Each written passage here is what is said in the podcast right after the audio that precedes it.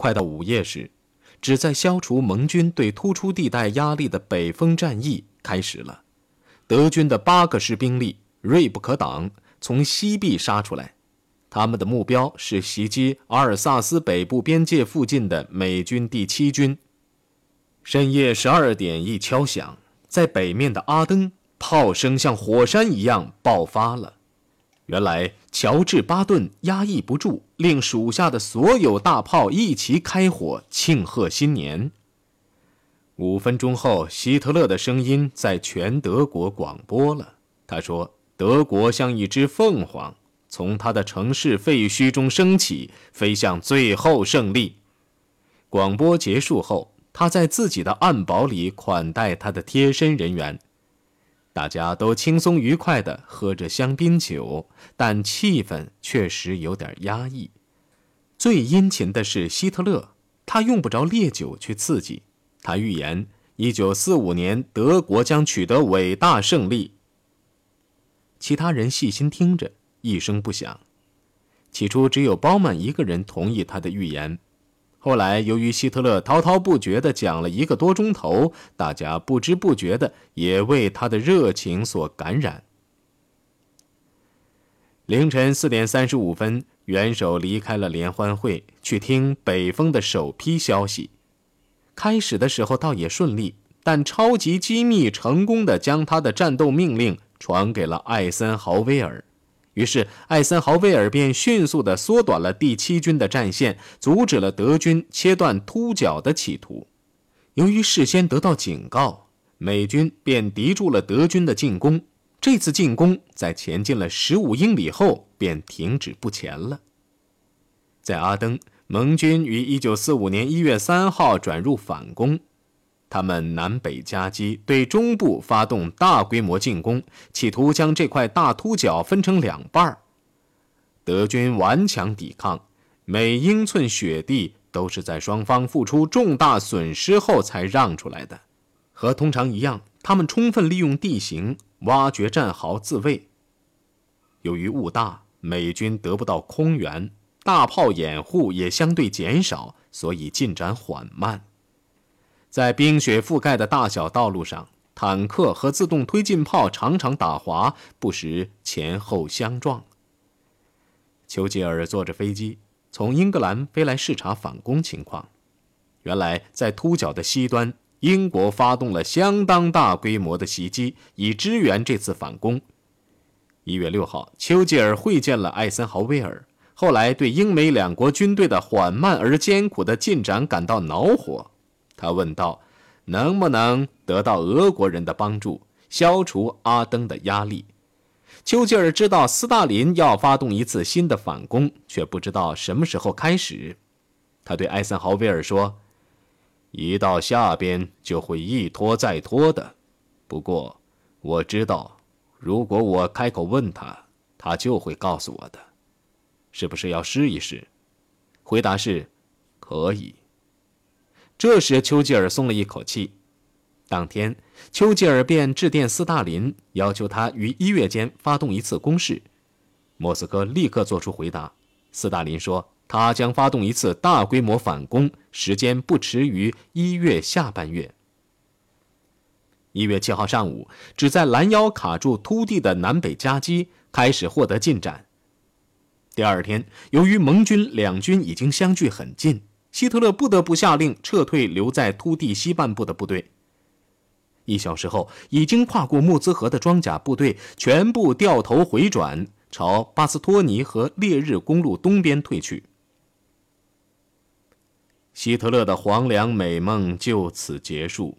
现在的问题是，德军残余的坦克和自动推进炮数量仍相当可观，他们能及时越过公路吗？会不会被包围？这次撤退是否会成为另一个斯大林格勒？一月九号，古德里安再次前往英朝，他第三次警告希特勒，红军即将发动一次大规模攻势。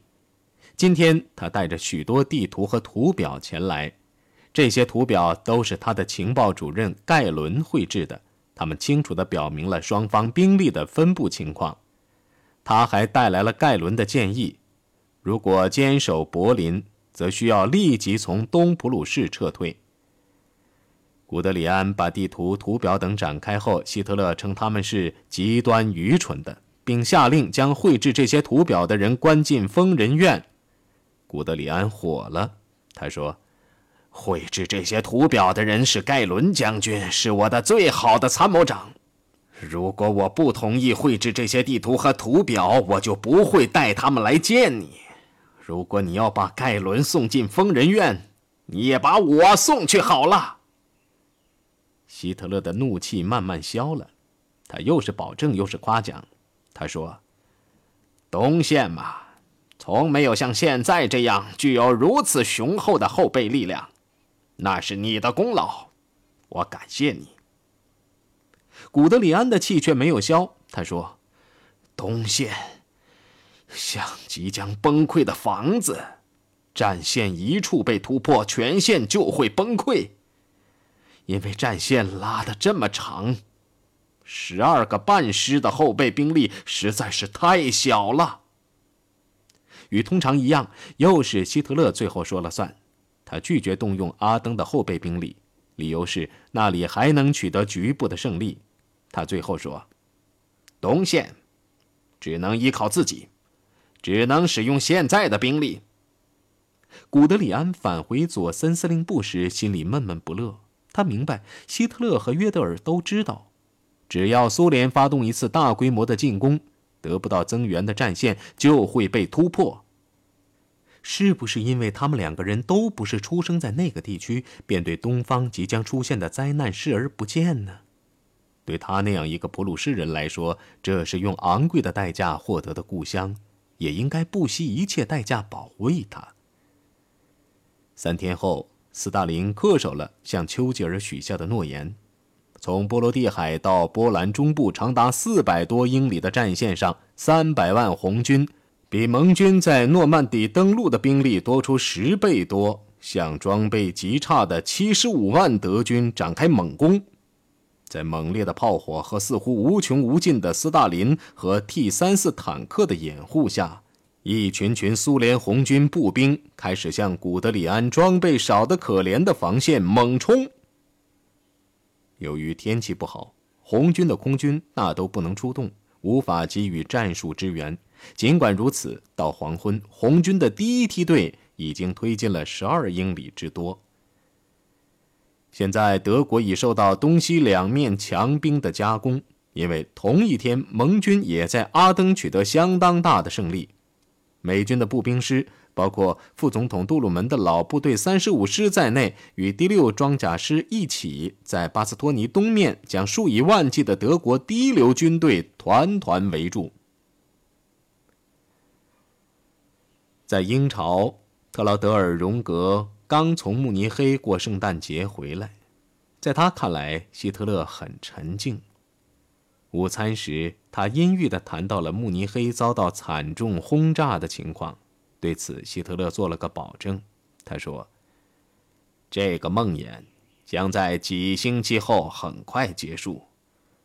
我们正在大量生产新型的喷气式飞机，到那时，盟国的飞机便不敢随便飞到德国来了。”一月中旬，希特勒及其随从人员离开了英朝，前往柏林的新司令部。表面上，希特勒并不沮丧。当有人开玩笑说到柏林是唯一适合设司令部的地方，因为去东西两线都可以坐地铁前往时，他还与别人一道笑了。在正在消失的秃角，盟军又一次发动南北夹攻。一月十六号。两军在巴斯托尼北面几英里处会师，盟军一口便咬去了大半个突角，切断了近两万名德军的退路。由于英军和美军的明争暗斗，这一壮举未免黯然失色。事情是在几天前发生的。负责突地战役北半部分的蒙哥马利给记者们造成了这样的印象，就是说胜利是他自己赢得的。强大的英军正在帮助美国人从他们的洞里走出来。对此，大多数美国记者都很生气。他们觉得蒙哥马利说话的调子好像在施恩于人，而在事实上，众所周知，参战的英军数量较小，且大多数美国将领都觉得蒙哥马利谨慎小心的战术实在是碍手碍脚。在那几天内，希特勒企图挑拨这两个盟国之间的关系的梦想，谢谢人的本性似乎已经实现。但是，既是军人又是外交家的艾森豪威尔，很快便消除了双方营垒中的不满情绪。一月十七号，希特勒已无可奈何了。曼特菲尔的部队加入了全面撤退的行列，只有少数步兵留在后面。太年轻的、老的以及没有用的士兵，这些人既无援兵，也没有希望，反而打了一场英勇的掩护战。年仅十三四岁的士兵战死了，冻僵了的手还拿着步枪；五十多岁的士兵死在地窖里，双脚因腐烂而变黑。后撤的德军又受到飞机和大炮的骚扰，有幸活下来的人们谁也忘不了美军的炮火是何等的猛烈。一队队的卡车、坦克和自动推进炮沿着被冰雪覆盖的大小道路朝德国本土隆隆开去，一队队望不到头的士兵踏着大雪艰难地行进着，他们既受天气的折磨，又受到正在后撤的敌人的折磨。突地之战就此结束，他扔下的是两个被蹂躏的小国、被破坏了的家园和农庄、死亡的牲口、死亡的灵魂、死亡的心，以及七点五万多具尸体。秋雾像一头受伤的巨兽爬回希特勒那里，它使许多人想起了拿破仑当年从莫斯科的溃退。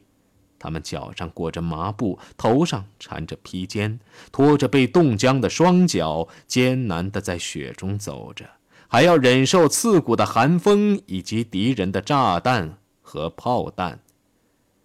伤病员带着正在腐烂的内脏，流着渗出物的溃疡伤口和正在流脓的耳朵，爬回本土。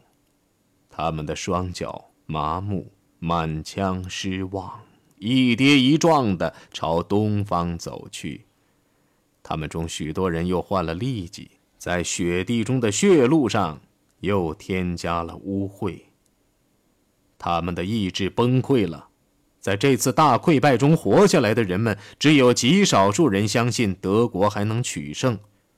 回来的人们几乎人人都说德国会灭亡，美国强大，以及阿登的可怕的武器。美国的歼击机，从战斗中出来的美国士兵是美国人的精华，是希特勒不相信会存在的人。到一九四五年一月十七号，苏联红军已消灭或绕过了波罗的海地区的德军，并在华沙渡过了维斯杜拉河，抵达了下西里西亚。苏联人已经逼近奥斯维辛，灭绝营里的人们都听见了苏军的炮声。过去几星期来，守卫灭绝营的党卫军就一直在焚毁一仓库一仓库的鞋子、衣服和头发，企图掩盖集体屠杀的痕迹。两天后，在这地区的德国官兵大部分已经逃之夭夭。那天下午，卫兵们将5.8万名衣着褴褛、饥肠辘辘的犯人集中在刺骨的寒风中，并将他们赶往西面，有可能便将他们用作人质。大约六千名身体太弱、无法站立的犯人则被留了下来。德国人希望能利用前进中的苏军的炸弹和炮弹将他们处置掉。但是，当红军于一月二十七号像流水般流进这座灭绝营的大门时，里面仍有五千人幸存下来。他们骨瘦如柴，弱得连欢呼的力气都没有。在巨大的营内销毁屠杀罪证的努力一直继续到早晨，他们最后炸毁了毒气室和五个火化场，但是这也不能将希特勒的死亡工厂里的可怕的罪证销毁掉。尽管被焚和被炸毁，红十字会的官员们仍找到三十六万九千八百二十套男人的衣服，八十三万六千二百五十五件女外衣。一万三千九百六十四块地毯和七吨头发，他们也发现了堆积如山的牙刷、眼镜、鞋子、假肢，以及埋葬着数以十万计的受害者的墓群。在柏林，古德里安将军及其副官于当天下午爬上了总理府门前那座十多级的台阶，前往参加最高级的军事会议。进了总理府后，他们绕了个大圈子，才抵达了希特勒的办公室。因遭到盟国飞机的轰炸，捷径已被堵塞。他们所走过的地方，窗户用硬纸板覆盖，走廊和房间没有画幅，也没有地毯和挂毯。最后，他们来到了一个客厅前，那里有卫兵用手提轻机枪把守。一名党卫军军官彬彬有礼地要他们将手枪留下，还仔细检查了他们的公事包。这条七月二十日以后实行的规定，甚至适用于陆军总参谋长。到下午四点，室内已挤满了军方领导人，包括戈林、凯特尔和约德尔在内。片刻后，通向元首办公室的门开了。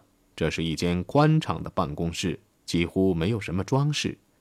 在一扇墙的中部放着一张大办公桌，桌后是一张套着黑罩的椅子，面朝花园。参加会议的各位高级将领坐的是皮椅，他们的副官或级别较低的军官们，或是站立，或是坐在靠背笔直的椅子上。四点二十分，希特勒弯腰屈背，左胳膊吊挂着，信步走来。他用无力的右手与数人握了握手，以示问候，然后便一屁股坐在由一名副官推来的椅子上。会议开始后，古德里安报告了东方日渐发展的灾难的情况，讲得非常客观。希特勒所做的建议少得可怜，几乎像无能为力似的。但是，一当西线问题被付诸讨论时，他的兴趣便浓厚起来了，时而批评，时而又用对他的战争怀念之词做点缀。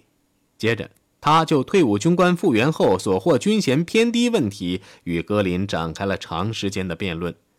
会议于下午六点五十分结束后，古德里安便返回佐森，他烦恼透顶。因为他们空谈了两个半小时，对如此吃紧的东线的种种问题，连一个决定也没有做出。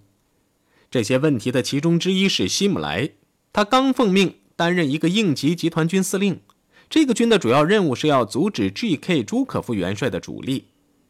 在古德里安看来，选择这样一个人选明明是蠢举，但希特勒争辩说，只有希姆莱能在一夜之间组织起一支主力来。他的名字本身便能激励人们奋战到底。